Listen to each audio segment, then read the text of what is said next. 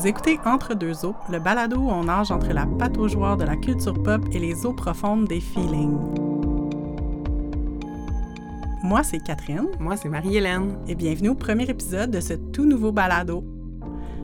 On fait un check-in. Comment ça va? ça va vraiment excité, ça va. J'avais la bouche ouverte quand tu as dit premier épisode parce que c'est euh, un projet qui est né comme cet été de juste beaucoup d'enthousiasme puis de foisonnement. Puis là, euh, it's happening. Fait que c'est bien excitant. Moi aussi, je suis vraiment, je suis vraiment excitée. Puis on dirait que j'essaie de me contenir et de me concentrer sur ce qu'on fait. On avait vraiment hâte de vous partager ça. Fait que, ben, aujourd'hui, on veut, euh, dans ce premier épisode-là, on veut vous présenter qu'est-ce que c'est ce projet-là, qu'est-ce que c'est Entre deux eaux, qui on est, où on veut s'en aller avec ça. Puis, ben, on va commencer tout de suite avec nos présentations.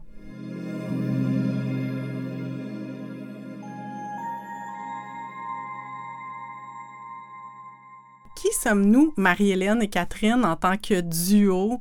Euh, on vous laisse présenter. C'est sûr qu'on va se présenter euh, individuellement, mais euh, qui on est, l'équipe derrière le podcast? En fait, premièrement, on est des amis. Ça fait déjà presque dix ans, je pense, qu'on se connaît, qu'on est des amis. Au moins, au moins. On est nés toutes les deux, euh, on est des enfants de la banlieue qui sommes nés dans les années 80. Euh, moi, j'ai grandi euh, à Gatineau et Marie-Hélène à Laval. Yes. Et donc, vraiment, banlieue represent. Puis, dans nos points en commun, en fait, les deux, on a vraiment beaucoup de knowledge sur la culture pop québécoise. Puis, souvent, on comprend nos références, ce qui est quand même assez cool. Euh, on s'est rencontrés euh, sur un blog féministe il y a justement une dizaine d'années. On peut dire qu'on faisait un peu partie là, de la première génération de féministes québécoises en ligne. À l'époque, il n'y en avait pas tant que ça. C'était un peu comme le début du web féministe au Québec. Toutes les deux, on se rejoint euh, dans nos sensibilités queer puis anti-oppression on il y a dix ans, on n'avait vraiment pas l'impression d'être représenté par le féminisme mainstream au Québec.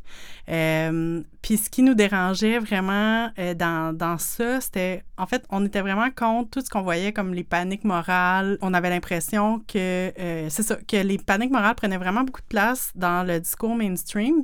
Puis nous, on s'intéressait vraiment plus à la gentilité des personnes.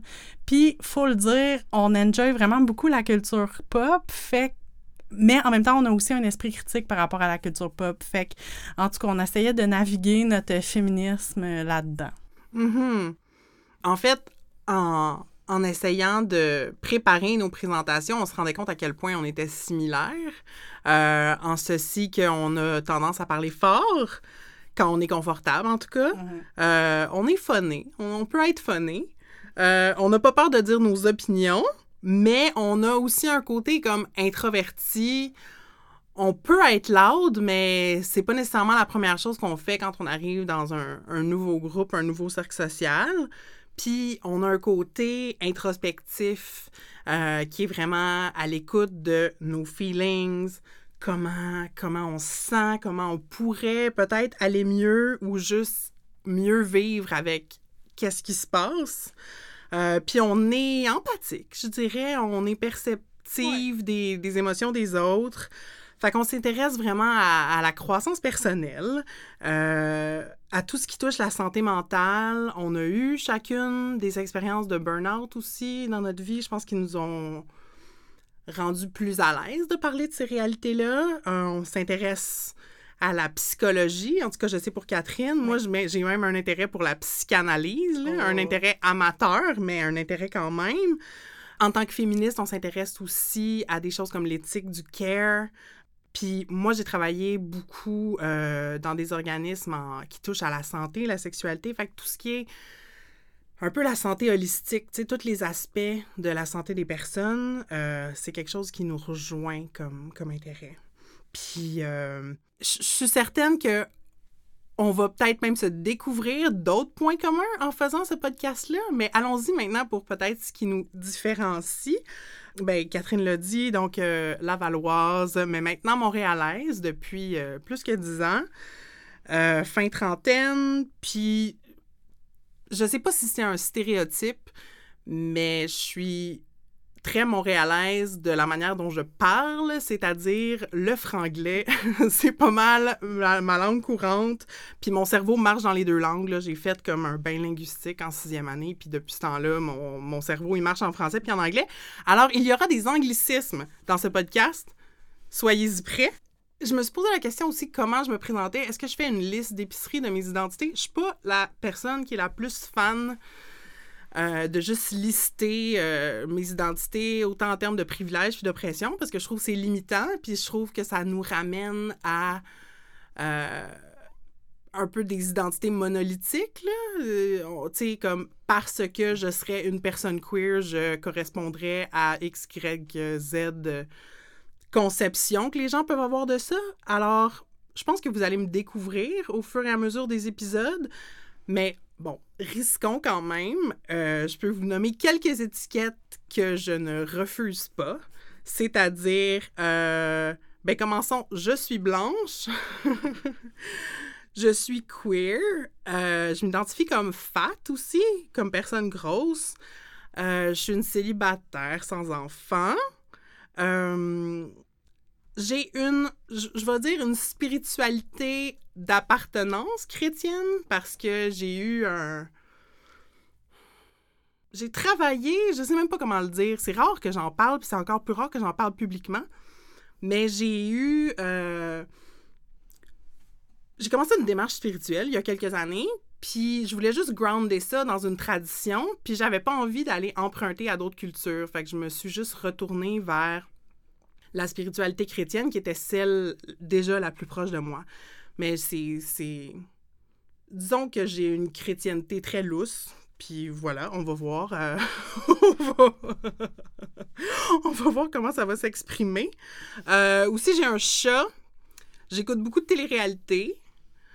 Je l'ai dit tout à l'heure, je travaille dans le communautaire, je travaille en communication dans le communautaire. Puis, euh, fait intéressant, je suis une dépendante aussi en rétablissement. Ça fait exactement trois ans et un jour aujourd'hui que euh, je ne consomme plus de drogue et d'alcool. Merci beaucoup. Bravo. Fait que c'est ça, je, suis en processus, tu sais, j'apprends continuellement, euh, j'apprends à reconnaître c'est quoi mes mes triggers, mes déclencheurs, j'apprends à apprivoiser mes zones d'ombre, à reconnaître mes qualités aussi, puis apprendre à m'aimer Caline. Fait que je suis dans une belle démarche. Ah, c'est beau. fait que c'est ça. Puis, euh, tu sais, j'ai eu des moments dark dans ma vie, desquels je, je suis ressortie.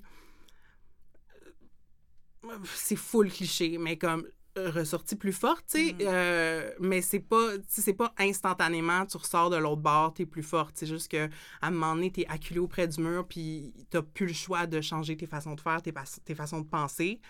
Puis à force de d'amener ta vie dans une direction différente, ben tu, tu grandis à travers ça, puis à travers le, respect de tes propres valeurs aussi.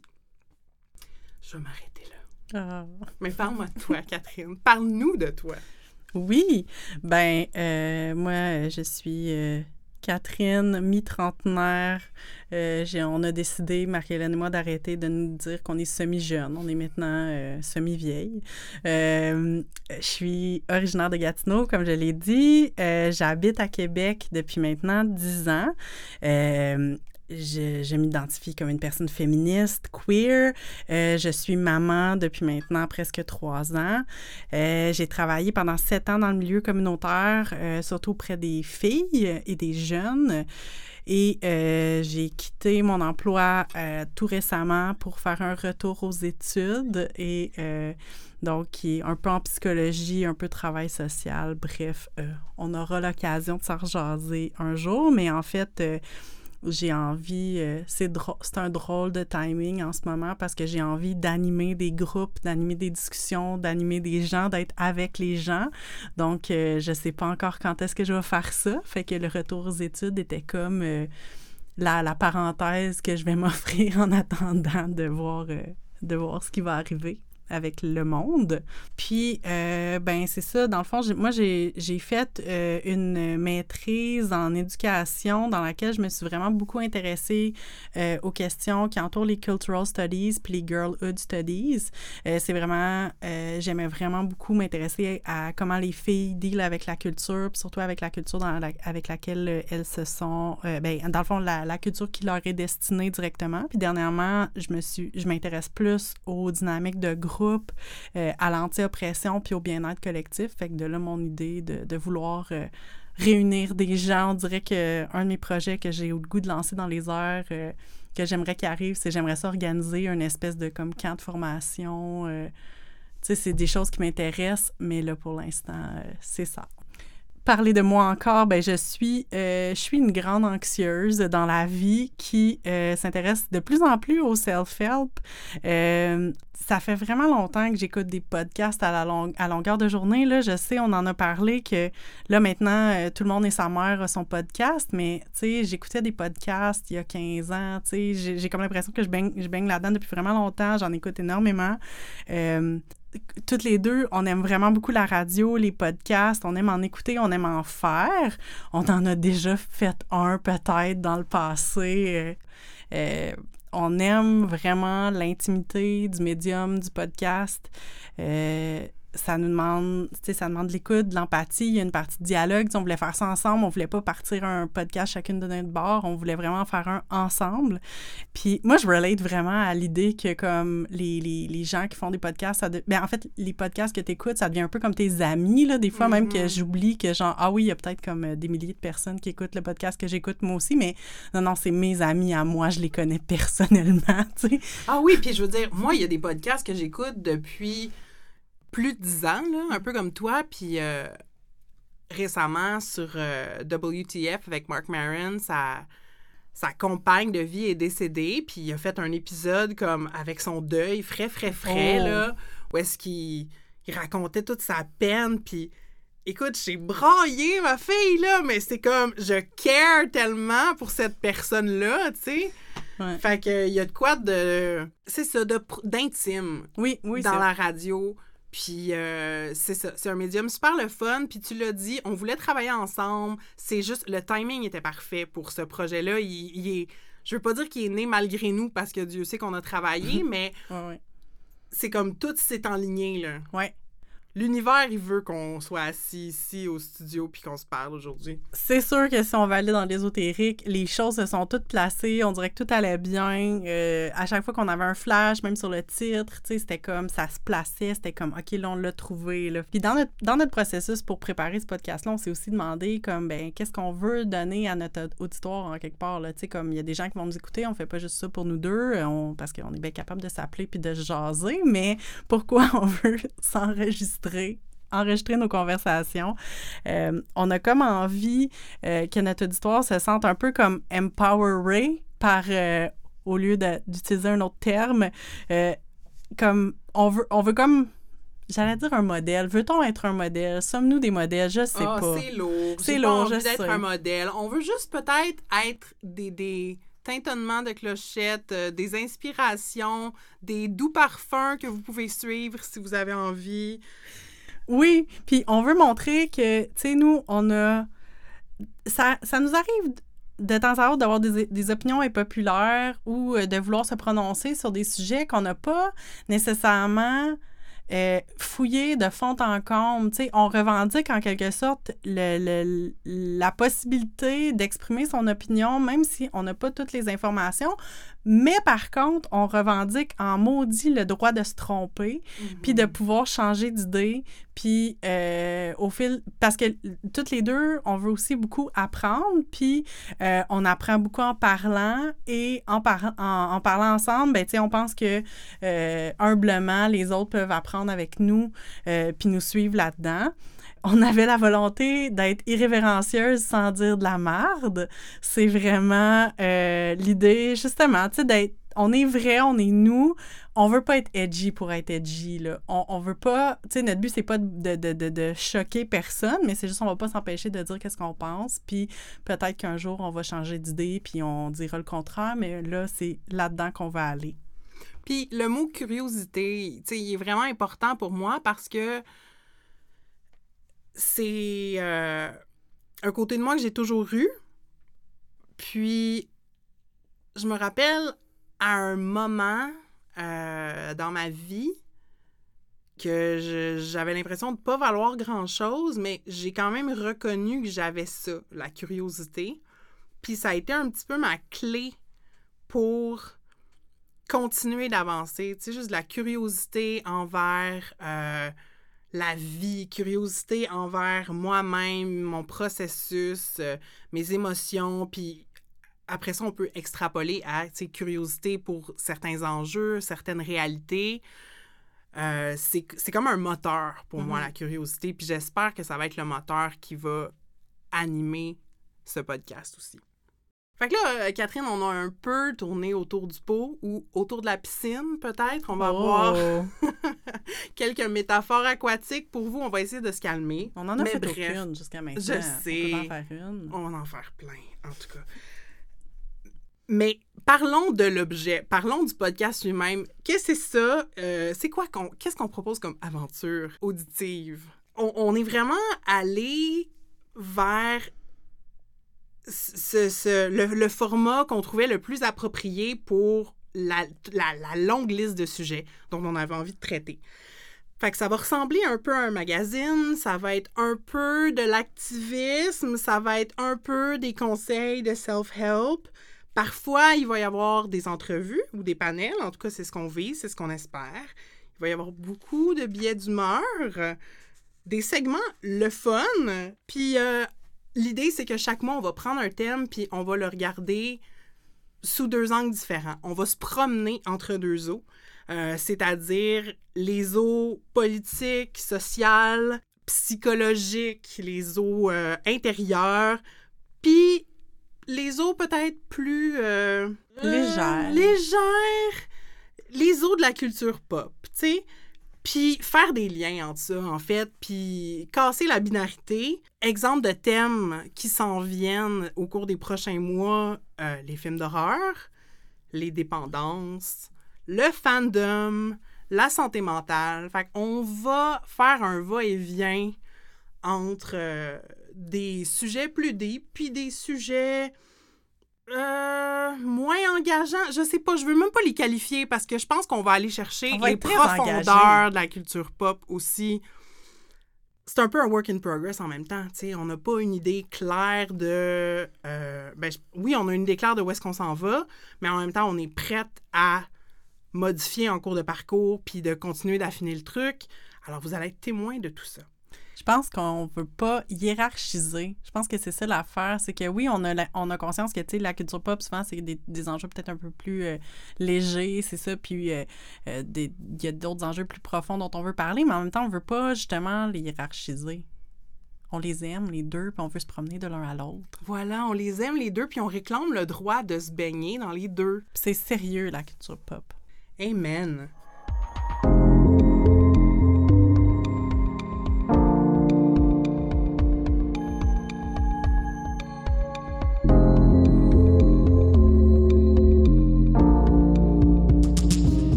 Ben, plongeons, Catherine.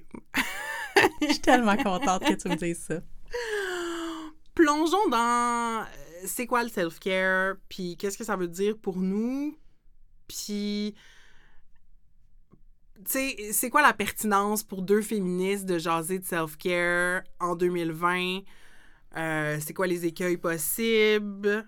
Parle-moi. Oh là là. Ben, tu sais, je pense qu'on n'est clairement pas les premières à euh, amener un regard critique justement sur la notion de, de self-care et euh, surtout critique dans sa... Tu sais, il y a comme un peu l'aspect de, de sa... Le, fait que c'est très individualiste souvent de la manière que c'est présenté. Puis non seulement ça, c'est que c'est vraiment récupéré par le capitalisme qui veut juste... Euh, nous vendre des bulles de bain, puis des, des, des, des trucs, des, des, sorties au spa. Alors que, euh, tu sais, on peut, tu sais, puis je pense que toi et moi, on se rejoint dans l'idée, on veut aller mieux individuellement, puis on le sait qu'on peut pas tout régler, justement, avec ces bombes de bain-là, que ça ça va pas, euh, qu'il faut avoir un, une approche... Euh, l'individuel et, et, le collectif doit se, doit se répondre. Oui, puis en fait, c'est qu'on est consciente que malgré le fait qu'on on, a les deux le désir de travailler sur soi, on n'est pas. En fait, on choisit pas. C'est pas de dire euh, Ah ben moi, je me concentre juste sur moi, puis euh, la lutte contre les oppressions, euh, fuck off, c'est pas. ça rentre pas dans mon agenda, justement, entre mon traitement anti-rides puis mon, ma, bombe de bain, tu. Fait qu'il y a on reconnaît qu'il y a un impact réel sur notre santé physique et mentale des diverses oppressions auxquelles on fait face. Puis on est critique de, la manière dont le capitalisme essaye de récupérer aussi les aspects positifs du self-care. Mhm. Comme je ne ferai pas ça dans cet épisode-ci, mais on pourrait parler longtemps de la journée Belle cause pour la cause. Nous y reviendrons. Mais, euh, tu sais, puis les, limites aussi du euh, performative allyship, c'est pas tant ça, mais tu sais, du. Là, j'hésite parce que on, l'a nommé en début d'épisode. Catherine puis moi, on est des féministes en ligne, tu sais. Mm-hmm. Euh, fait que je veux pas critiquer l'activisme en ligne, puis je veux pas dire que c'est pas du vrai activisme. Mais on va aussi s'entendre que c'est pas genre tu partages un meme puis checkmark, c'est fait, tu sais. On a eu le meilleur exemple cet été avec euh, tout le monde qui avait changé son, sa photo de profil pour le carré pour appuyer, Black Lives Matter. À un moment donné, c'est comme, c'est pas parce que t'as poster un carré noir dans ton fil que euh, soudainement tu es, une alliée ou tu es un allié puis que tu te bats pour la cause. Après ça, peut-être qu'il y a des réels, comme mais pas des réels, je vais pas comme euh, dichotomiser comme ça, mais tu sais, peut-être qu'il y a des personnes très engagées dans la lutte qui ont aussi posté ça. Tu sais, je veux dire, c'est pas le fait d'avoir posté un carré qui te met ou pas dans une autre catégorie, mm-hmm. mais euh, il y a comme des limites, là, tu sais, ou comme les fameux ben justement, il y en a associé à Belle Cause pour la cause pour plein d'autres causes, là, de juste mettre un cadre là, autour de ta photo de profil sur Facebook ou des mm-hmm. trucs comme ça. à un moment donné, c'est pas ça qui fait que tu es engagé dans la lutte euh, pour l'accès à des meilleurs soins en santé mentale. Puis en même temps, être engagé pour la lutte, ça veut dire quoi? Ben, c'est ça. Ça veut peut-être juste dire de t'éduquer toi-même, puis euh, de peut-être avoir des conversations difficiles avec certaines personnes de ton entourage, puis bon, peut-être euh, soutenir euh, financièrement euh, des organismes dans ton quartier, tu sais, mm-hmm. qui, qui, agissent pour le bien-être des personnes marginalisées de quelconque façon. On n'est pas en train de juger personne, c'est plus les systèmes, en fait, je pense qu'on a envie de critiquer. Oui, ça rejoint notre, notre préoccupation pour l'agentivité qu'on a nommée plus tôt aussi, tu sais, de dire qu'on peut reconnaître que de façon macro, il y a des affaires un peu comme poche, dégueu qui se mm-hmm. passent.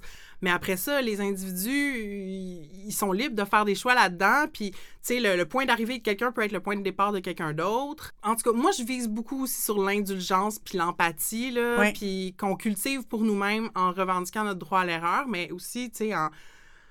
c'est pas une question de flatter dans le sens du poil quelqu'un qui est comme volontairement obtus. Non, non. C'est juste de pas crisser ça au vidange parce que quelqu'un a utilisé le mauvais mot à un moment donné, tu sais. Oui, c'est ça. Puis en plus, euh, tu sais, je pense que il y, a, aussi un aspect euh, qu'on revient, mais tu sais, les deux, on a, on a, quand même la chance d'avoir euh, fait des études universitaires, de s'être intéressé à des enjeux féministes, à l'anti-oppression en général comme concept, puis comme euh, les tactiques et tout ça. Puis à un moment donné, c'est parce que c'est pas tout le monde qui peut aller à l'université, qui peut aller à des workshops féministes, qui peuvent avoir le temps de réfléchir à ça. Fait qu'à un moment donné, on veut pas non plus comme tu disais, tu sais, tout, euh, balancé en disant que c'est euh, que, que, que, que, les, que certaines personnes ont comme une participation, par exemple, justement, là, tu sais, de, de, de partager euh, des trucs. on revient tout le temps à l'exemple de Belle Cause pour la cause, mais tu sais, justement, là, de, de, de partager ces trucs-là. Mais on voit vraiment les limites, puis tu sais, une des limites euh, à laquelle on, pense, c'est l'idée que derrière cette journée-là, puis de, derrière d'autres campagnes, entre autres gouvernementales, euh, puis j'en ai vu euh, récemment durant la pandémie, les gens qui vont eh ben, les, organisations qui vont mettre de l'avant l'importance de prendre soin de sa santé mentale, puis de dire comme de, demander de l'aide, il faut, comme que c'est possible de demander de l'aide, qu'on peut aller en thérapie, qu'on peut aller obtenir du soutien. Mais on sait que c'est pas accessible la thérapie, puis que les Mm. traitements en santé mentale ne sont pas accessibles. Euh, point barre. Fait qu'après ça, on peut pas dire aux gens, hey oui, pour vrai, tu peux. Tu sais, on sait, comme, euh, je vois l'importance de, de- d'enlever le stigma, puis de dire comme, c'est important d'aller chercher de l'aide, aller consulter euh, psychologue, thérapeute, c'est pas, euh, tu sais, c'est pas la fin du monde, ou tu sais, comme, tu sais, t'as droit à ça, puis même. Vas-y, moi je pense que si tout le monde allait voir un ou une psy, euh, le monde irait mieux. Mais en même temps, ben l'accès au public est vraiment pas évident. Ça prend de l'argent, d'une part, euh, parce que c'est, c'est vraiment loin d'être gratuit, puis euh, ou sinon d'attendre une éternité dans les listes au, public, c'est-à-dire, puis souvent, soit pas y avoir accès ou y avoir accès un peu tout croche dans un temps très limité. Moi, je me souviens quand j'ai commencé à consulter ma psychologue, j'avais une job qui me permettait, je faisais du travail de bureau qui permettait que les, sur les heures de bureau, j'étais capable le matin de me rendre à mon rendez-vous puis d'organiser ma semaine de travail en conséquence autour de mon rendez-vous. Mais c'est pas tout le monde qui a ça. Il y a plein de qui ont des contraintes d'horaire qui peuvent pas nécessairement, ne serait-ce que se rendre au bureau, de prendre. Tu sais, bien sûr qu'il y en a qui font de, de soir, euh, mais c'est sûr que quand ton horaire est, est flexible, c'est bien plus facile de trouver quelqu'un.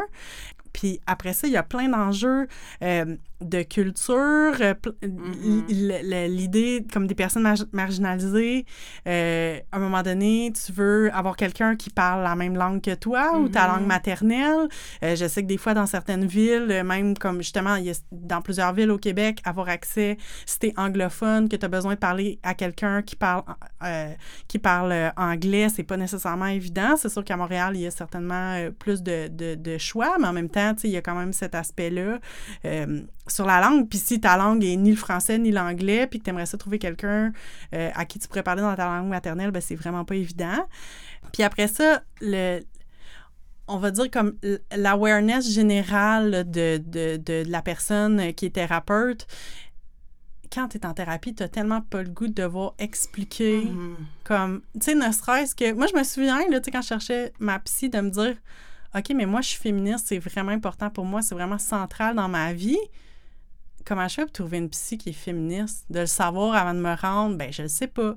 Fait que là, comment je fais pour comme le mettre? Je le fais-tu dans mon premier rendez-vous, de le nommer clairement, d'y poser la question? Tu sais, je veux dire, il y a plein d'idées, de stratégies, mais en même temps, en tout cas, euh, je pense que généralement, les gens, ton premier rendez-vous chez la psy, c'est pas. euh, tu vas pas très bien d'habitude.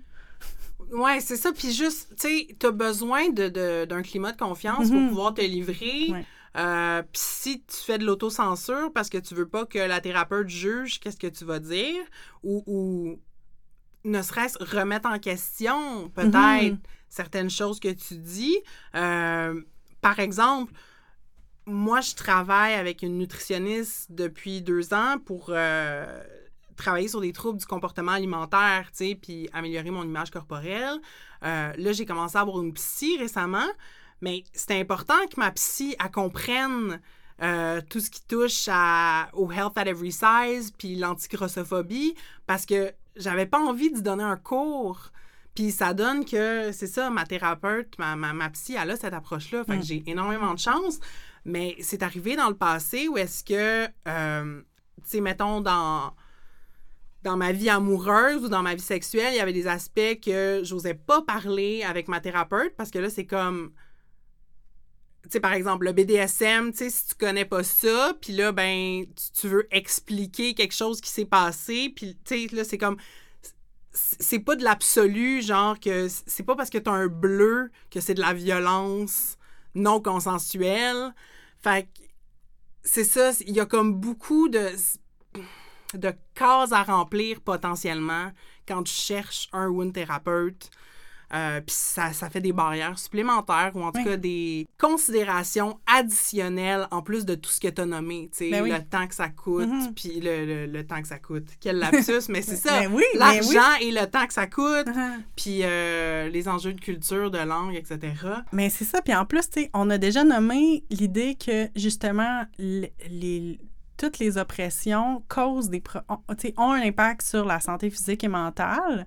Donc, les personnes qui sont particulièrement marginalisés, qui ont des identités, qui vivent beaucoup d'oppression, les personnes noires, les personnes queer, euh, les personnes autochtones, je veux dire, il y a plein de layers à ça. Puis si en plus, faut que, je veux dire, il y a comme dans l'accès, il y a la difficulté de trouver quelqu'un qui te ressemble puis qui va te comprendre, tu sais, puis sans dire que euh, tu dois absolument avoir comme un thérapeute qui partage toutes tes identités ou tu sais être comme euh, pareil à toi à un moment donné, tu sais, je veux dire, j'ose pas m'imaginer. Ben, juste, mettons, le fait d'être une personne queer puis d'avoir un thérapeute straight en partant, t'es mm. comme, OK, des fois, il y a des trucs que je suis pas sûre que t'as bien compris de ce que je t'ai dit, mais en tout cas, tu sais, comme, tu peux passer à, à travers, mais tu sais, j'ose pas m'imaginer les, les, personnes noires qui, qui, ont, qui trouvent un thérapeute blanc, tu sais, c'est mm-hmm. quoi, tu sais, ça, comme d'expliquer le racisme à un thérapeute blanc, puis ça veut pas dire qu'un thérapeute blanc est pas capable de comprendre puis de bien intervenir, ça veut juste dire que ben, tout comme, moi, c'était hors de question que j'aille voir un thérapeute homme. Tu sais, dans ma mm-hmm. tête, j'étais comme, non, moi, c'est pas, je veux vraiment pas ça. Puis après ça, c'est ça. Ça veut pas dire que ça se, peut, ça se pourrait pas. C'est juste, j'ai pas envie. C'est pas ça, j'ai envie. C'est ça. Puis là, on tombe dans des enjeux comme d'accès à l'éducation. C'est qui qui a accès à ces professions-là de psychologue? C'est quoi le ben stéréotype d'une thérapeute? Fait que c'est très large. oui, oui. Puis moi, je sais que ma résistance par rapport à la psycho, parce que, tu sais, en, d'entrée de jeu, on a parlé un peu comme qu'on avait un intérêt pour la psychologie, puis tout ça. Puis, tu sais, moi, c'est sûr que, mettons, dans mon parcours académique, j'ai plus fait des cours en sociaux, mettons, puis, tu sais, sans commencer à faire la guerre euh, entre la socio et la psycho. Mais, tu sais, quelque part, c'est comme deux manières de d'observer les humains, comment ils interagissent, puis tout ça. Puis on dirait que moi, je me disais, ben oui, mais tu sais, les psys sont pas capables d'avoir une vision macro, tu sais, on dirait dans mon préjugé au départ. Puis là, c'est bien drôle parce que en ce moment, je fais un cours de psychologie sociale à l'université, fait que là, j'essaye de, comme, de, de comprendre. Puis ça s'intéresse beaucoup à comment les gens réagissent aux stéréotypes, fait que j'ai bien hâte de voir comment les, le prof va comme amener ça, puis voir, tu sais, de quelle manière on peut c'est quand même intéressant de se dire, tu sais, tu veux pas justifier des comportements, mais en même temps, tu veux les... Euh, tu veux les expliquer, en quelque sorte, tu sais, pourquoi les gens sont racistes, mettons. Tu sais, Je sais que ça, c'est des questions qu'on va regarder dans le cours. Fait en tout cas, j'ai bien hâte de voir comment ça va être traité par un homme blanc euh, que je présume si c'est straight. en tout cas, on verra bien. Puis, je nous ramènerais au fait que on veut pas faire des oppositions. On veut pas dire... Hmm. Euh, il y a uniquement des solutions collectives, puis la thérapie, ça donne rien. Mais je, pense, Pas que, je pense pas que c'est ça que vous avez compris jusqu'à maintenant, mais juste si on a la chance de trouver un thérapeute qui nous convient, puis on a les moyens d'aller chercher cette ressource-là, pourquoi s'en priver si mhm. on en a besoin? Et si on se concentre uniquement sur une démarche individuelle, puis qu'on trouve juste des moyens de gérer les, les micro-agressions, mhm. euh, puis qu'on fait juste notre petite affaire, puis on est complètement déconnecté du monde qui nous entoure, ben j'ai l'impression qu'on y perd au change, soit en devenant euh, des personnes hyper égocentriques ou alors euh, des personnes désabusées, tu sais, qui disent il ah, ben, mhm. n'y a pas, d'espoir de changement sociétal, fait que je vais me désinvestir de ça complètement. Je pense qu'il y, y a, moyen de travailler sur les deux fronts.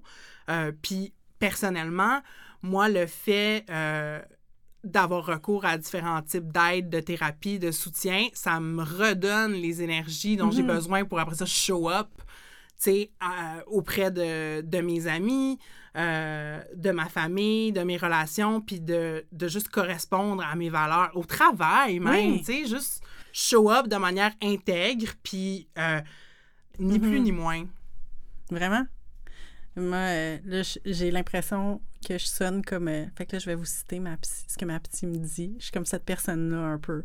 Euh, mais, tu sais, ce que la thérapie m'amène, c'est vraiment de me rendre compte, d'une part, que les moments où je vais le moins bien, c'est quand j'ai l'impression que ma vie ou que mes actions, que mon emploi du temps, que ce que je fais n'est pas aligné avec mes valeurs c'est un peu ça que tu euh, que as nommé. Puis honnêtement, pas sûr j'aurais trouvé ça tout seul, cette, cette idée-là, mais cette idée que, comme des fois, juste, des, des fois, euh, je parle de certains trucs, puis ma psy est comme, ben, c'est ça.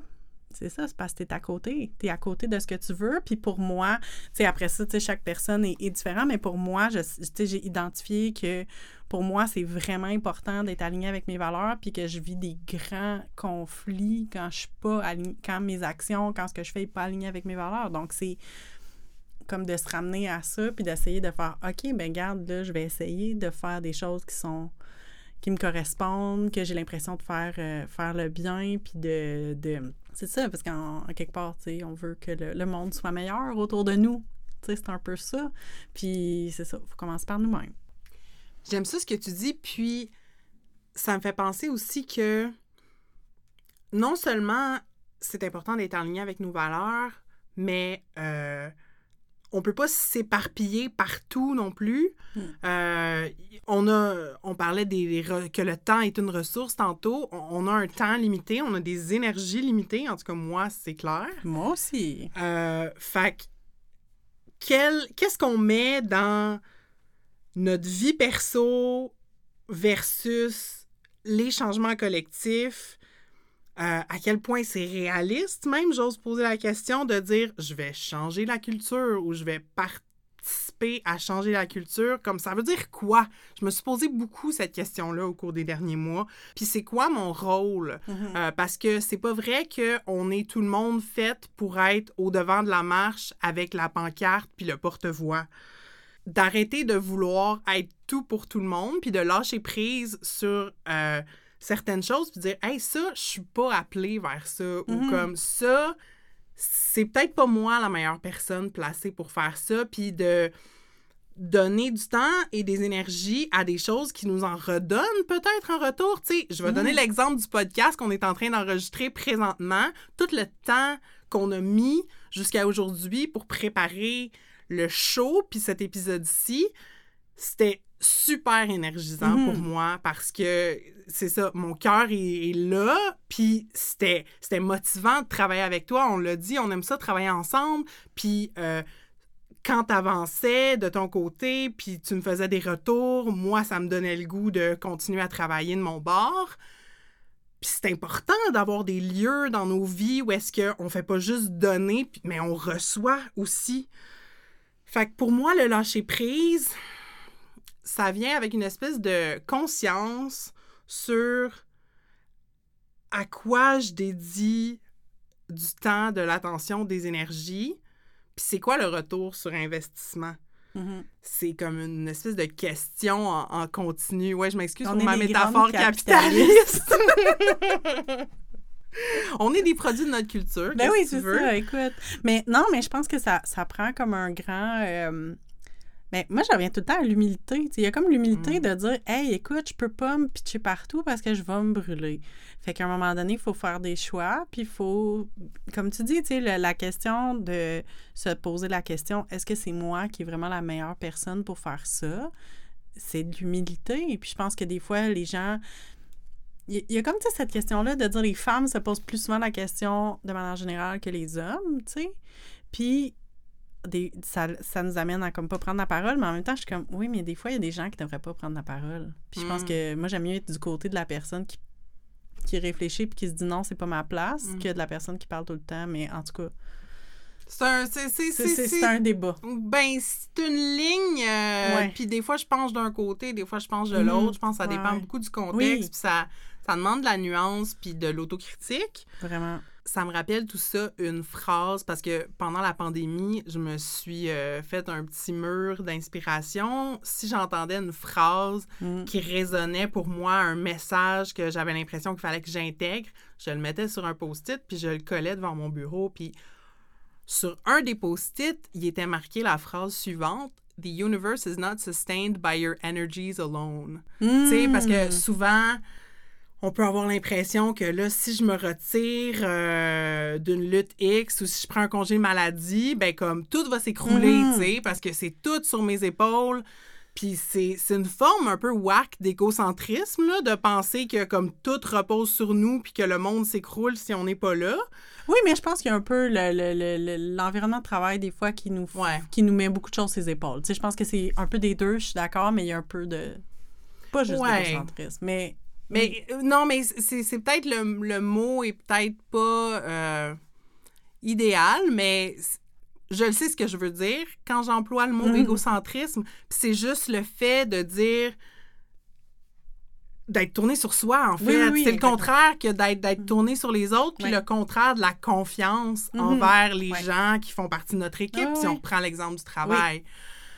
Tu sais, cette espèce de d'impression-là, des fois qu'on, ne peut pas se reposer sur les autres, qu'on peut pas demander de l'aide, euh, ou que si les autres le font, ça sera pas correct. Tu sais, je pense qu'il faut être capable de collaborer aussi, puis faire confiance, puis Mhm. euh, s'accorder le droit de réévaluer les affaires, puis euh, ben, ça revient à nos valeurs, de continuer d'avancer de manière plus collée sur nos valeurs. Puis moi, je sais que j'ai fait des choix au cours des derniers mois pour ramener ça, puis réaligner. Tu sais, j'avais pris Mhm. une implication bénévole, puis j'avais pris un mandat pour un poste bénévole, puis j'avais dit que j'avais pas l'intention de poursuivre parce que là, j'ai comme d'autres choses qui se Mhm. présentent à moi, puis c'est, c'est- ça fait pas de moi une mauvaise personne, mais ça a été super dur, juste le processus de, me rendre, de me rendre là, puis de l'annoncer, Mhm. puis de pas crouler sous la honte.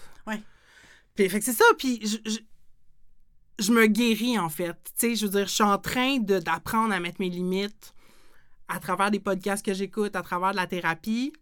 Puis j'ai l'impression que ça, ça a une influence réelle sur mon entourage. Ça me ramène à des posts que j'ai vus de la part de personnes racisées cet été, que genre, OK, les personnes blanches, là, réglez vos affaires, tu sais. Mm. Puis c'est pas... euh, on te demande pas d'aller au-devant de la manif, là, puis de prendre la parole à la Surtout place pas. de... Surtout pas. Mais c'est juste... Travaille sur tes biens inconscients, puis euh, lis des affaires, puis euh, oui, OK, peut-être signe une coupe de pétition, mais comme amène peut-être des, des conversations euh, Mhm. inconfortables euh, à- au party de famille. Who knows, tu sais. Mais, euh, tu sais, en, en développant ma force puis ma résilience, je suis bien plus capable de faire ça. Puis on pourrait dire que ah, ben, c'est un impact micro, mais moi, je crois bien gros au micro. Puis on dirait que quand je me mets à penser à tu sais, juste le Canada, ce grand et vaste pays, tu sais, je suis comme, OK, c'est quoi l'impact que je vais avoir? Mais, tu sais, j'ai comme une mentalité de village, là, presque, de genre, OK, mais comme à l'échelle peut-être de mon quartier, puis de mon réseau proche, je peux vraiment avoir un impact. Puis après ça, c'est comme un ricochet, tu sais, les... Ouais. Je vais peut-être, à travers une conversation, amener quelqu'un à penser différemment, puis dans trois ans, peut-être que cette personne-là, selon ses forces et ses énergies et ses désirs et ses valeurs, va faire quelque chose que moi, je serais pas capable de faire. C'est ça, je reviens à... On a tout un rôle à jouer, puis c'est important de trouver quelque chose dans quoi on est confortable, puis euh, qui nous ressemble, parce que c'est là que je trouve qu'on a le plus de pouvoir d'action. Puis moi, je me suis rendu compte que je suis pas confortable au devant de la manif. sais. Ça veut pas dire que j'irai pas de temps en temps, mais c'est pas ça mon rôle. Mon je- Oui, je, je veux te confier quelque chose. J'haïs être dans une manif. Il n'y a rien qui me rend plus stressée qu'être dans une manif. Puis, tu sais, genre, j'étais allée à une à une autre. Puis là, là, maintenant, là, quand on parle de, de faire attention à nos énergies, là, je vais dans comme la plus cute manif familiale. Je vais y aller peut-être, mais comme, oh mon Dieu, que j'aille ça. Puis c'est comme, là, je passe pour une, une mauvaise activiste, là, mais mon Dieu, que j'aille ça je suis pas bien, je suis pas bien. Je suis pas agoraphobe, là, mais des manifs, ça me rend nerveuse. Ben, tu nommes quelque chose, justement, les personnes agoraphobes, c'est comme, Ben, il y aurait pas de place pour euh, Ben ces personnes-là dans la lutte, parce Ouais. que ils sont pas, ils font des crises d'anxiété euh, quand il y a plus que 50 personnes, là, je dis n'importe quoi, mais, Anyway, on n'a plus le droit d'être autant. mais c'est ça, c'est que euh, tout le monde n'a pas à être confortable Mm-hmm. dans toutes les situations possibles, puis c'est correct, man. Oui, mais c'est ça, exactement. Puis il faut pas... euh, il faut pas stresser avec ça. Euh, Mais on stresse pareil. Ben oui, c'est clair. Ben c'est clair parce que moi, où je voulais t'amener, c'est que, tu sais, je suis tout à fait d'accord avec toi. Puis, tu sais, je pense aussi que, comme, quand on est. euh, quand on prend soin de soi d'abord, c'est comme ça qu'on peut prendre soin des autres, puis de faire évoluer les choses, puis tout ça. Puis, tu sais, je vais faire l'analogie avec euh, même euh, dans les avions, tu sais, quand ils disent si tu es avec un enfant ou une personne vulnérable, si jamais il y a quelque chose, puis il faut mettre des masques, tu mets le tien avant de mettre celui des de, de la personne dont tu t'occupes parce que euh, ben parce qu'il faut comme que toi t'ailles bien pour pouvoir aider les autres. Fait que tu sais, je trouve que c'est quand même parlant comme image. Puis c'est quand même quelque chose dont on parle souvent en lien avec la maternité, tu sais, puis la parentalité de manière générale, le fait que comme tu on se met à s'occuper, la vie d'un autre, euh, d'un nouveau-né dépend de nous, puis que là, il faut s'en occuper, puis c'est beaucoup, beaucoup, beaucoup d'investissement puis de don de soi. Mais en même temps, si tu prends jamais le temps de prendre un break, puis si tu prends jamais des reculs, ben tu pourras pas être à ton meilleur, puis tout le monde a besoin de temps de repos, de temps de recul euh, différents aussi quand t'es parent, mais comme moi, je sais que j'ai besoin d'avoir des moments pas avec mon enfant pour pouvoir revenir puis être être bien, comme tu sais, enjoyer le fait d'être mère. Euh, je pourrais pas être 24 heures sur 24 euh, tout le temps. Mais comment tu te sens? Comment tu te sens quand tu prends ces moments-là pour toi? Ben, pour vrai, tu sais, je m'en viens mieux, mais je trouve ça difficile.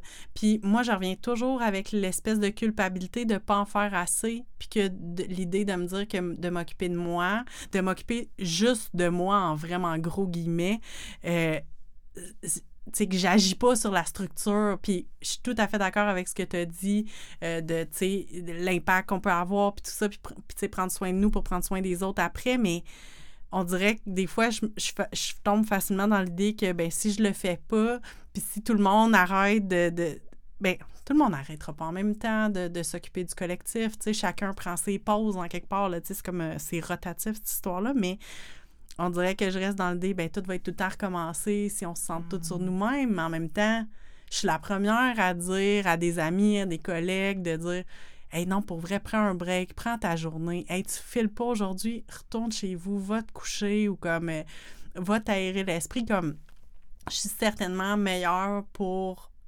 indiquer aux autres quoi faire, mais tu sais, ça, je pense mm. que c'est un grand. Euh, c'est un grand. Euh, je suis certainement pas la seule qui fait ça. Un grand classique. c'est ça, un grand classique, merci, tu sais, de dire comme, tu sais, de, de, de, conseiller les autres, mais de pas être capable de, de, de faire les trucs parce que, tu sais, moi, je suis clairement la personne qui va dire, ben non, ben, j'irai pas, je peux pas aller en arrêt de travail, mettons, là, il y a des gens, il faut que je fasse des choses, je peux pas donner mes responsabilités aux autres, alors que je les ai pris, les responsabilités des autres, quand il a fallu qu'ils s'en aillent ou qu'ils qui, qui prennent, puis en, en quelque part, j'étais pas tu sais, je veux dire, par exemple, au travail, j'en ai eu des situations dans, ma carrière que je me suis dit que j'étais vraiment maudit après la situation.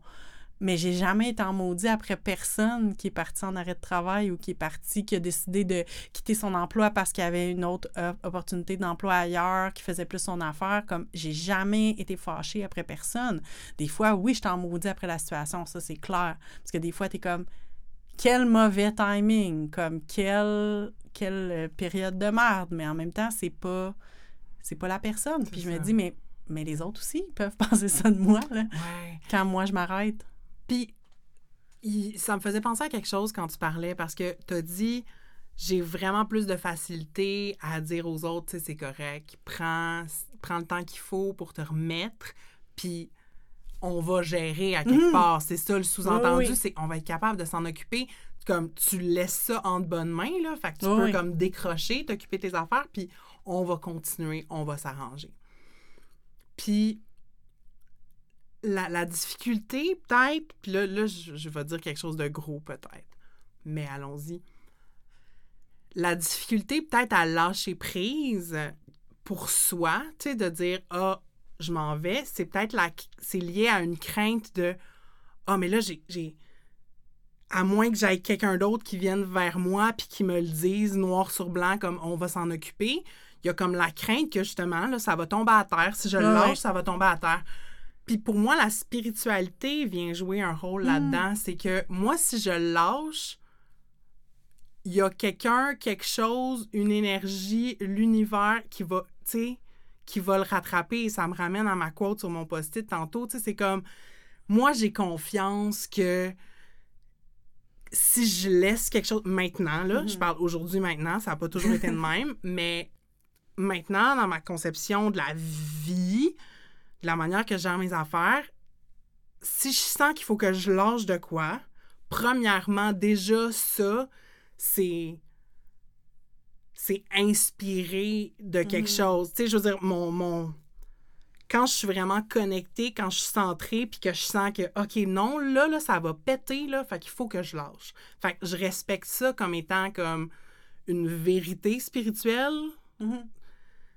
puis je lâche avec confiance parce que je le sais que ça va être correct. Ouais.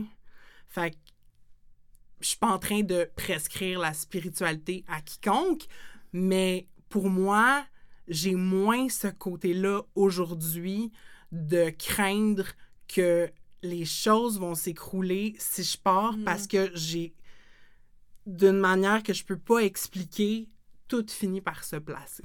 Ouais, mais tu vois, tu sais, moi, je référais, tu sais, parce que moi, j'ai clairement pas euh, le- le- la, la démarche spirituelle que tu as, mais moi, tu sais, je réfère souvent à mon instinct. Puis, tu sais, je pense que ça rejoint un peu cette idée-là de dire comme, OK, ben si moi, j'ai comme l'espèce de gut feeling que il faut que je suive cette voie-là ou que je dise non à ça. Ça m'est arrivé dernièrement de dire oui à des affaires, puis de faire comme, ah, comme, ah non, ça fait mal en dedans, là, que j'ai dit oui, puis en même temps, j'étais sincère au moment que j'ai dit oui. Je suis pas une personne. Tu sais, il y a- comme toutes sortes de personnes qui vont comme dire oui à plein d'affaires. Moi, je suis une grande enthousiaste dans la vie. Fait que souvent, je dis oui à plein d'affaires, puis je suis comme, OK, on y va, on y va, on y va. Mais des fois, j'y repense deux secondes après, puis je suis comme, hey, pour vrai, je le sentais 100% puis là, je le sens moins 1000. là. Tu sais, ou même, j'ai l'impression que ça va me faire du tort d'aller là. Puis c'est ça, tu sais, j'essaie de, de suivre mon instinct puis de dire comme, OK, je vais refuser d'aller là ou je vais laisser tomber telle chose. Parce que oui, souvent les choses finissent par rentrer dans l'ordre, puis même quand il y a des trucs qui vont mal, ben il y a d'autres trucs qui vont venir après. Tu sais, je pense qu'il y a comme un peu le focus. Est-ce que tu regardes juste les affaires qui tombent à terre ou tu regardes les trucs qui, so- qui, ont- qui sont pas tombés justement puis qui ont continué, là? Mais Mm. je sais pas. C'est une ongoing conversation qu'on va avoir euh, tout au long de la saison, je pense. Ça va être un peu en trame de fond. Ouais. Ben, en fait, j'aime ça que tu nous aies amené sur le terrain de l'instinct puis de Mm. l'intuition parce que plus on se connecte à ça, plus ça nous permet de faire des choix euh, avec lesquels on est bien.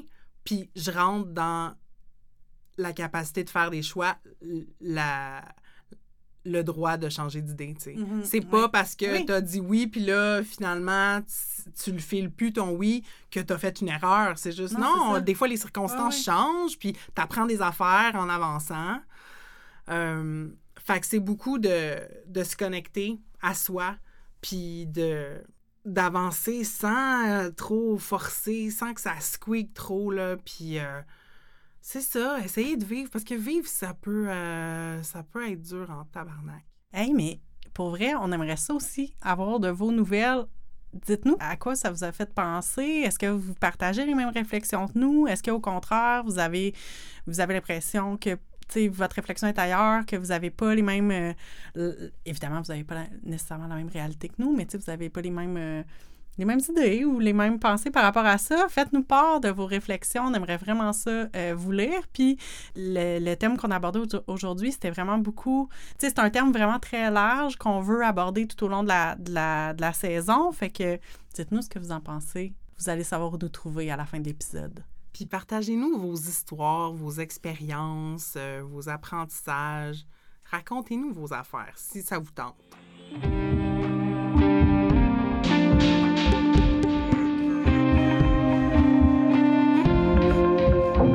Bon, ben là, on est rendu au segment où on avait envie de, de temps en temps, vous faire des shout-outs à euh, des trucs qu'on aime, des choses qui nous inspirent, des podcasts qui nous inspirent. On n'arrête pas de dire qu'on en écoute. Ben, nommons-en. Puis euh, le podcast que je voulais vous présenter aujourd'hui, c'est euh, ça s'appelle By the Book. Puis là, c'est drôle parce que j'étais allée lire leur description. Puis là, quand j'ai voulu la mettre en français, j'étais là, Colin. Reality show, comment on dit ça en français, à part télé-réalité, parce que c'est clairement pas une télé-réalité. Ouais. Show-réalité, mettons? Show réalité, Ok. mais c'est comme encore une moitié un, un anglicisme. Peu importe. Alors, By the Book, c'est à la fois un show de un show de réalité, disons-le de même, un peu self-help, c'est aussi en anglais, mais bon, on s'en sort pas, puis un peu d'expérimentation sociale. Donc, euh, c'est deux New-Yorkaises, ou elles habitent à New York, euh, Kristen Meinzer et Jolanta Greenberg, qui, euh, le principe du podcast, c'est qu'elles suivent à la lettre des livres de self-help qu'elles ont lus, et elles vivent avec les règles du livre pendant deux semaines. Pour vous donner une idée, quelques exemples de livres qu'elles ont lus au fil des saisons. Il y a, euh, bon, le classique Qui a volé mon fromage? Il y a euh, Les hommes viennent de Mars, les femmes viennent de Vénus. Euh, d'autres titres comme You Are a Badass, The Five Love Languages. Puis un qui est récent, puis que moi, là, ça a beaucoup remué chez nous, The Gentle Art of Swedish Debt Cleaning. Donc, si je le traduis vraiment vite, c'est le 12 heures de préparer sa maison pour la mort ou quelque chose de même. Mais en gros, c'est comment dealer avec tes objets pour pas que les gens qui te suivent aient à dealer avec. Ça fait déjà plusieurs saisons là, qui roulent, donc euh, moi, je vous invite, si ça vous intéresse, à aller lire, puis fouiller dans le catalogue, aller voir des titres qui vous accrochent, puis aller, aller écouter ça. Euh, ce que j'aime, c'est qu'elles ont vraiment un regard critique par rapport à ces livres-là, mais elles rejettent pas tout. Le, la fin de l'épisode, c'est toujours c'est quoi notre verdict? Est-ce que, est que ça reste? Est-ce, qu'on, qu'est-ce qu'on intègre dans nos Qu'est-ce qu'on laisse tomber? Donc, elles sont pas juste dire, ben mon Dieu, c'est juste de la merde, ces livres-là. Puis je suis curieuse de t'entendre, Marie-Hélène, parce que toi, tu as découvert ce podcast-là récemment. Ben c'est ça. En fait, je savais que ça existait parce que c'est produit par une euh, compagnie de production qui produit d'autres podcasts que j'écoute. Fait que souvent, j'entendais comme des bandes annonces. Puis euh, cet été, j'ai rencontré une amie dans un parc. Puis là, on, s'échangeait des podcasts. Là, les, les, les amateurs de podcasts savent que quand on se rencontre, on fait Ah, qu'est-ce que t'écoutes, toi? Fait que là, on a partagé nos listes, puis euh, elle m'a parlé de By the Book. Puis là, ben, il s'avère qu'au fil de conversation avec Catherine, on se rendait compte que ça nous inspirait beaucoup, leur format. Fait que moi, je suis retournée dans le bac catalogue pour écouter euh, des épisodes des quoi genre 5 sont rendus à 6 saisons C'est ça, j'ai pas compté, euh, mais ça fait quand même plusieurs là, saisons. Là. Il, y a, il, y a, du stock à écouter là, si ça vous tente. Ouais, ouais, il y a comme le livre de Ariana Huffington sur euh, pourquoi il faut dormir genre 9 heures par jour. Ils ont fait Marie Kondo aussi, évidemment. Puis là, dernièrement, ils ont fait So You Wanna Talk About Race de ah, Ouais, vraiment intéressant. c'est ça, c'est un podcast avec un ton super le fun, puis qui qui est entre deux eaux, qui est comme OK, on va plonger dans self-help puis on va aller reconnaître les bienfaits que ça nous apporte. Mais tu sais, récemment, euh, j'écoutais un épisode euh, sur le c'est genre le The Book of Hugga là, tu sais la, la, la, la, ah, oui, oui, oui.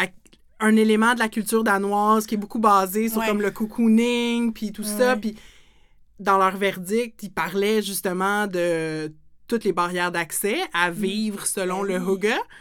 Puis c'est court, tu sais, c'est comme une demi-heure chaque épisode. Ben non, c'est une heure. C'est une, heure. En fait, plus que ça, c'est une heure, puis ils font toujours un épilogue d'une demi-heure à peu près. Que j'écoute jamais. Une semaine ou deux après, moi, je les écoute toujours. Ils font aussi des bonus. Moi, c'est les bonus épisodes, dont euh, les épisodes avec leur, avec leur mari, là. Ah, moi, ça m'énerve. mais euh, mais c'est ça, l'épilogue, c'est toujours, euh, tu sais, une semaine ou deux plus tard, je me souviens plus euh, comme c'est quoi le, calendrier, mais bref, c'est beaucoup des retours du public, puis tout mm-hmm. ça. Mais oui, mais c'est drôle aussi, ce podcast-là, en fait, ce qui nous a intéressé, c'est que, bon, on l'avoue, on a lu le livre que Kristen Meinzer a écrit, So You Want to Start a Podcast? C'est sûr que c'est comme des conseils vraiment pratico-pratiques pour partir un podcast. Puis ça nous a vraiment aidé pour vrai à comme euh, à s'enligner. Puis euh, moi, j'ai bien aimé. J'ai pas eu, le temps de l'écouter au complet, mais j'ai écouté l'audiobook narré évidemment par, euh, par Kristen Meinzer. Puis c'était c'est vraiment bon. Oui, puis c'est vraiment... Euh, c'est ça, ça nous a donné des conseils vraiment pertinents, ayant une expérience de podcast qu'on enregistrait comme dans notre salon, là, puis euh, qui était... Tu sais, on partait l'enregistrement, puis après ça, on le fermait, là. Euh, ce qui Tu sais, je veux dire, je pense que c'était super correct qu'est-ce ben qu'on faisait. Mais là, on avait envie de faire de quelque chose d'un peu plus soigné, peut-être, puis elle mm-hmm. nous a amené à réfléchir à, ben justement, c'est quoi notre motivation, puis comment on va se distinguer l'une de l'autre, Catherine et moi. On n'a pas encore trouvé, malheureusement. on ressemble à vraiment beaucoup d'égards, mais en tout cas, euh, c'est ça, juste réfléchir, c'est quoi les différents morceaux du casse-tête qui mm-hmm. doivent comme euh, se mettre en place pour que ça se passe. Fait que merci, Kirsten Meinzer. Bien, vraiment. Puis euh, j'ai envie de mentionner aussi que elle et Jolanta ont un autre podcast qu'elle co-anime qui s'appelle euh, We Love You and So Can You. J'ai commencé à l'écouter. J'avoue que, ben, à un moment donné aussi, c'est que, comme, à force d'écouter des podcasts, comme euh, j'ai tu sais, je trouvais que j'avais assez de Kristen et Jolenta dans ma vie avec By the Book. Là. Pas que je les aime pas, au contraire, mais euh, ça allait. Mais en fait, le, le concept de ce podcast-là, c'est que des auditeurs vont communiquer avec elles avec un problème ou quelque chose qu'elles veulent améliorer dans leur vie ou régler. Puis, euh, elles vont leur faire une liste de recommandations qui sont un peu inspirées de ce qu'elles ont appris au fil du temps en lisant des livres de self-help. Euh, puis, ça prend un peu comme By the Book, c'est-à-dire que By the Book, ils vont tout le temps schématiser comme il faut le livre qu'elles ont lu. Ils vont dire, OK, bon, mais c'est quoi règle 1, règle 2? Tu sais, elles vont toujours très bien schématiser le livre. Elles ont aussi écrit un livre qui s'appelle How to be fine, euh, What we learn from living by the rules of 50 self-help books.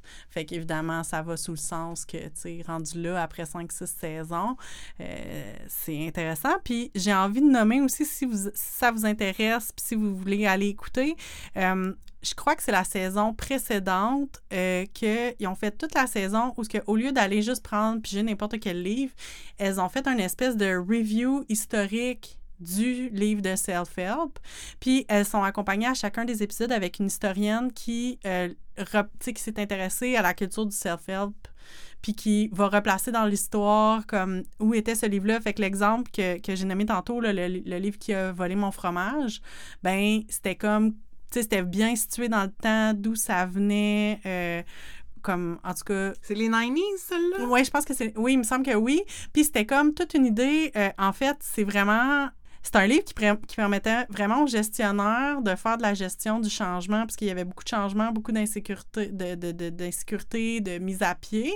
Puis c'était comme de, de downsizing aussi, des fois. Fait comme de, de dire comme, regarde comment on peut montrer que comme tu peux accepter le changement. Fait que c'était pas. euh, J'irai pas jusqu'à dire machiavélique, mais mettons que c'était Hmm. pas. euh, c'était c'était spécial, puis je, je veux dire, l'historienne qui, qui en parlait l'explique beaucoup mieux que moi, euh, mais ça donnait un, un regard. euh, un regard intéressant. là. Il y avait aussi, un, un- regardez un livre, je me souviens plus du titre exact, mais c'est comme The, The Book of Sex ou quelque chose de même. Là, Oh, un- The Joy of Sex! The Joy of Sex. que j'ai Merci. chez nous. Ben écoute, ils ont fait un épisode là-dessus, c'était bien drôle, puis c'était dans, le- dans le cadre justement de cette espèce de retour historique. Fait que pour vrai, by the book, notre recommandation euh, du mois, c'est très bon.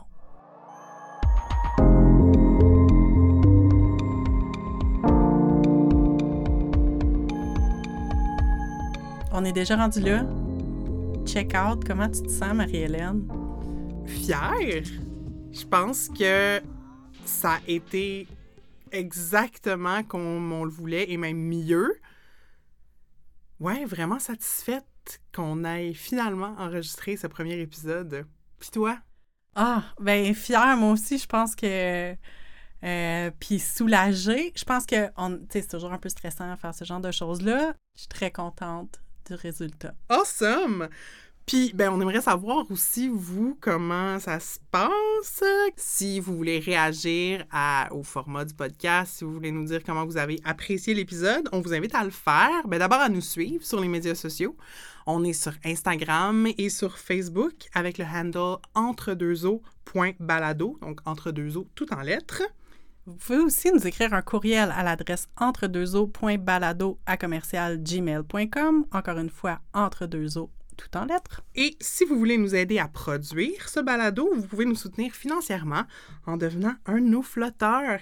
Et pour ce faire, juste à vous rendre sur notre page web au entredeuxeaux.pinecast.co. Pinecast s'écrit P-I-N-E-C-A-S-T. Et si vous aimez ce balado, parlez-en autour de vous, mettez-nous des étoiles et soumettez un avis sur votre plateforme de balado préférée. Vous pouvez aussi vous abonner sur Apple Podcasts, Spotify et plusieurs autres applications. Merci d'avoir été à l'écoute, puis on se reparle le mois prochain. À bientôt! Ce balado est produit, animé et réalisé par Marie-Hélène Larochelle et Catherine Ploufjeté. C'est aussi Marie-Hélène qui fait le montage. Notre thème musical est composé et interprété par Poulain, et notre visuel est une création de Roxane de Carufel. Merci à Dominique Bolduc pour la prise de son. Nous enregistrons nos épisodes à Québec, sur des terres qui font partie du territoire traditionnel non cédé des Hurons-Wendat. Ce balado est une idée originale de Catherine Ploufjeté et Marie-Hélène Rochelle.